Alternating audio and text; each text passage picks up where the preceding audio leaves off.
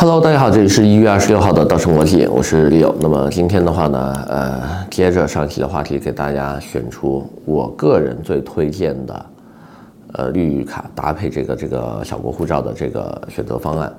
那么上期节目呢，我给大家介绍过了，对吧？护照搭绿卡，绿卡搭护照等等这种各种组合排列组合搭配，一般呢来说的话呢，它分低配跟高配两个版本。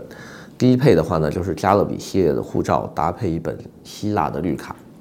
那么这个搭配的话呢，是最经济实惠而且划算，而且速度还很快的。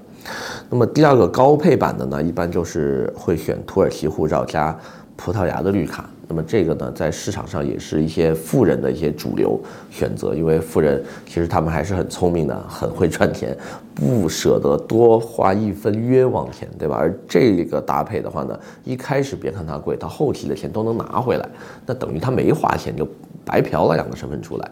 那如果非要我选的话，我个人其实还是推荐给普罗大众哈，就是普通人群或者我们中产人群，加勒比系列加一个希腊的绿卡。呃，为什么这么推呢？首先的话呢，就是因为它足够的便宜，在前期的启动金额，如果你选择加勒比护照里面一些融资类型的话，它的起始金额就单人哈，我只说一个人的价格，呃，应该会在十三四万美金左右就可以启动了。十三四万美金加一个希腊的绿卡，二十五万欧元，加在一块儿都没有超过四十万欧元。注意啊，都没有超过四十万欧元。而土耳其护照加葡萄牙的绿卡，分分钟是会超过一百万欧元的，对吧？因为你还要算律师费啊、七八八杂费、申请费等等。这是第一点，就是第一，在启动的时候你要花多少钱？OK，那我们再来看第二点，在审理时间上。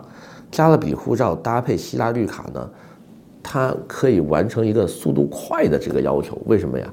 因为现在无论希腊绿卡也好，加勒比护照也好，它审理时间基本都在一年以内，或者是卡在一年左右啊。它一般不会到一年多什么快两年这种时间，基本上就是十二三个月就就再慢你也下来了，对吧？因为最近不是希腊的这个公证处跟这些律师罢工嘛，它影响了一点点进度。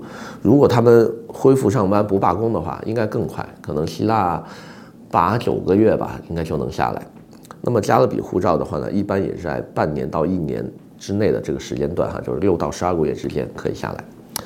但是土耳其护照加葡萄牙移民就是肯定不行的了，因为首先呢，土耳其护照你现在。得飞两趟，对吧？你得过去摁指纹，然后还有就是这个就是拿卡的时候你，你得报到一下，就是你土耳其再怎么样，你得飞两次，这对于很多呃申请人来说呢，他平白无故的增加了他的这个出行成本啊跟时间成本。第二的话呢，就是葡萄牙等待期的话呢，现在真的很长，因为葡萄牙移民局呢今年不是改革了嘛，改革完了之后的话呢，目前他们在押的身份申请超过三十万份。你让他把这些都处理完，我我个人感觉哈，哼哼，有点困难。所以他们现在的话呢，把几个部门拆分了，就是过去呃，就是办续签的这个部门单独的拎出来一条线了，就是所有的已经有身份，但是他要续新身份的，你走这条线。呃，所有重新申请，就是从从这个没有身份到有身份的这波申请人，你走这个部门。那么还有一些部门的话呢，专门办这种什么学签呐、旅游签呐、什么呃探亲呐，还有一些配偶的结婚移民等等的，就是他把几条分支梳理开了，希望呢能加快一点点速度。但是我们预计哈，就再怎么提速，它毕竟有这么多申请，对吧？两年左右还是需要的。那么葡萄牙的话呢，就没有满没有办法满足你想快的这个这个这个需求了，所以呢，它是一个既贵。还有点慢的这么一个组合，适合于那种特别有钱，我为未来做长远打算，短期内我都不用这个身份跟钱的这些人啊，他们是适合选这个高配方案的。OK，那么最后一个方案的话呢，就是一步到位的马耳他护照。马耳他护照其实能做的人完全就是这么些年哈，就凤毛麟角。为什么呢？因为首先马耳他投资额非常大，对吧？一百一十五万到一百四十万欧元之间。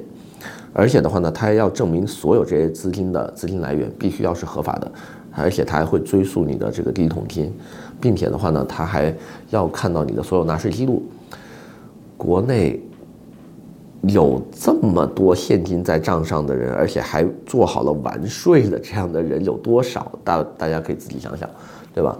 首先，广东、福建，一直到浙江这一些，呃，小老板们就就很难了，已经是就就因为我们知道这些行业很多时候都是不全额纳税的嘛。如果说你是上市公司主席，对吧？你是上市公司里面的一个股东，有股份。做这个那很合适啊，为什么？因为上市公司每年他都要做审计的嘛，披露财报的，分了多少，那你都是，啊、呃，可以查得到的，而且都足额纳税了，那你 OK，那你绝对没问题。我相信你们公司都是好好的去有给你做这个纳税的。但一般来说，民营企业家很少能真正的按照足额的情况下去拿这么多的税出来，呃，所以这个时候的话呢，就。他们不是没钱，他们有钱啊，对吧？这个钱可能对他们来说小菜一碟，啊，他们也完全可以满足这些需求，但是他们就是拿不出税单啊，就做不了，导致他们最后不得不放弃啊，去做一些比较简单、要求比较简单的一些国家。那么现在的话呢，马耳他护照还有一个很像的国家，就是美国。美国的八十万美金现在查的也非常的严，通常呢也是要求你出具这个呃这个资产来源的这个报告的。而且的话要查税，所以现在美国的话呢，大部分的申请人还是用老办法，就卖一套房，我只要证明我这个房当年多少钱买的就行了，后面增值的部分我不用解释。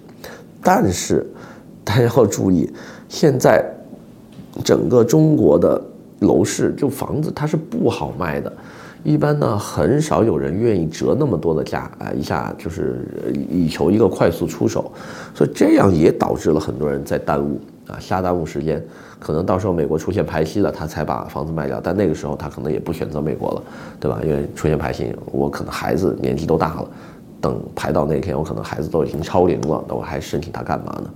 所以很多时候呢，我觉得我会推荐大家选择一些看得见、摸得着、很快就能落实的东西，因为政策每分每秒都在变化。对吧？上期节目我们刚说完，这一周我们加了呃，sorry，加拿大跟这个澳洲停掉了它的两大类的这个申请。明天会不会又有新的国家停掉什么申请种类？政策有什么新的变化？没有人能预计，我们只能做一些基于事实推断，跟他移民局吹出来这些风啊。呃，他们国会议员最近说了什么话呀？律师楼跟他们移民局开会讨论的时候讨论了什么东西啊？呃，这些破碎的信息来拼凑成，啊、有可能对这个国家可能马上要关掉啊，卖房移民了。这个国家最近迫于民众压力啊，可能他要限制移民人数了，等等，这些都是我们基于一些就细枝末节的一些信息拼出来的，但这个东西是不准确的，所以很多时候我都还是觉得说，大家能有准确的。明了的一些政策跟审理速度的情况下呢，先做这些，您马上就可以搞定，不要好高骛远啊！什么我明后年把房子卖了，到时候我做美国，你明后年房子值多少钱都不知道，对吧？到时候美国停了呢，对吧？所以我觉得大家还是有什么就先准备起来吧。那么今天呢，给大家聊这么多，我们下回再见。